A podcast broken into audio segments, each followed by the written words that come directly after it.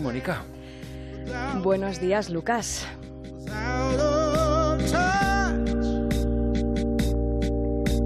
Pues hoy vengo con diversas intenciones. Llego suave, sigilosa, pero con ganas de hacer un par de reivindicaciones. Seré breve, son dos tonterías, cuestiones menores.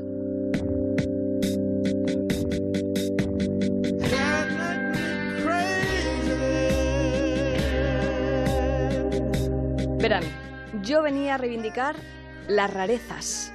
Rarezas de todo tipo, las más profundas, las intelectuales, y las más profanas del físico, rarezas de comportamiento, de pensamiento, rarezas que ni matan ni nos han salvado, rarezas al fin y al cabo.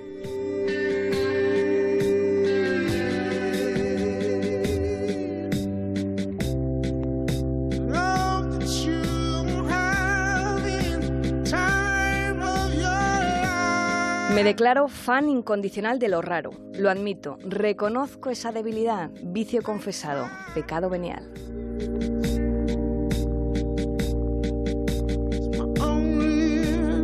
Lo extraño me fascina, me encanta comprobar que no somos replicantes, que no nos comportamos igual. Vengo aquí a reivindicar lo diferente. Soy peculiar y lo digo en voz alta. Hay días que me encanta la gente y otros que estoy mejor sola en casa.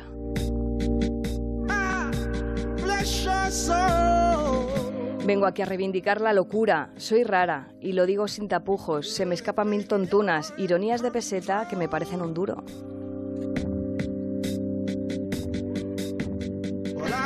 Si eres raro, no estás solo.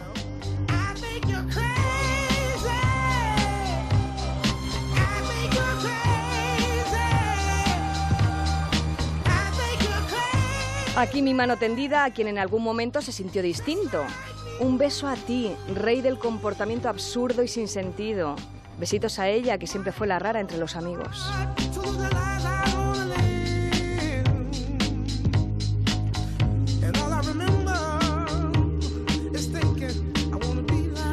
En realidad todos pensamos que somos raros y a la vez nos creemos especiales. Y quizá tengamos razón. Por eso no hay dos seres iguales. Por eso cada uno tiene su misión.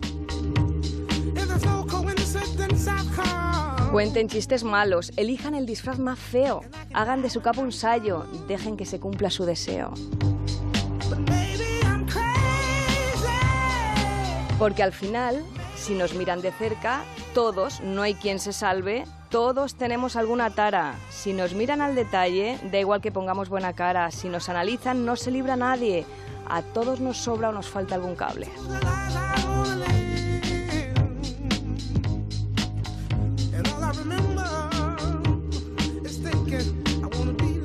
¿Que cómo somos de verdad?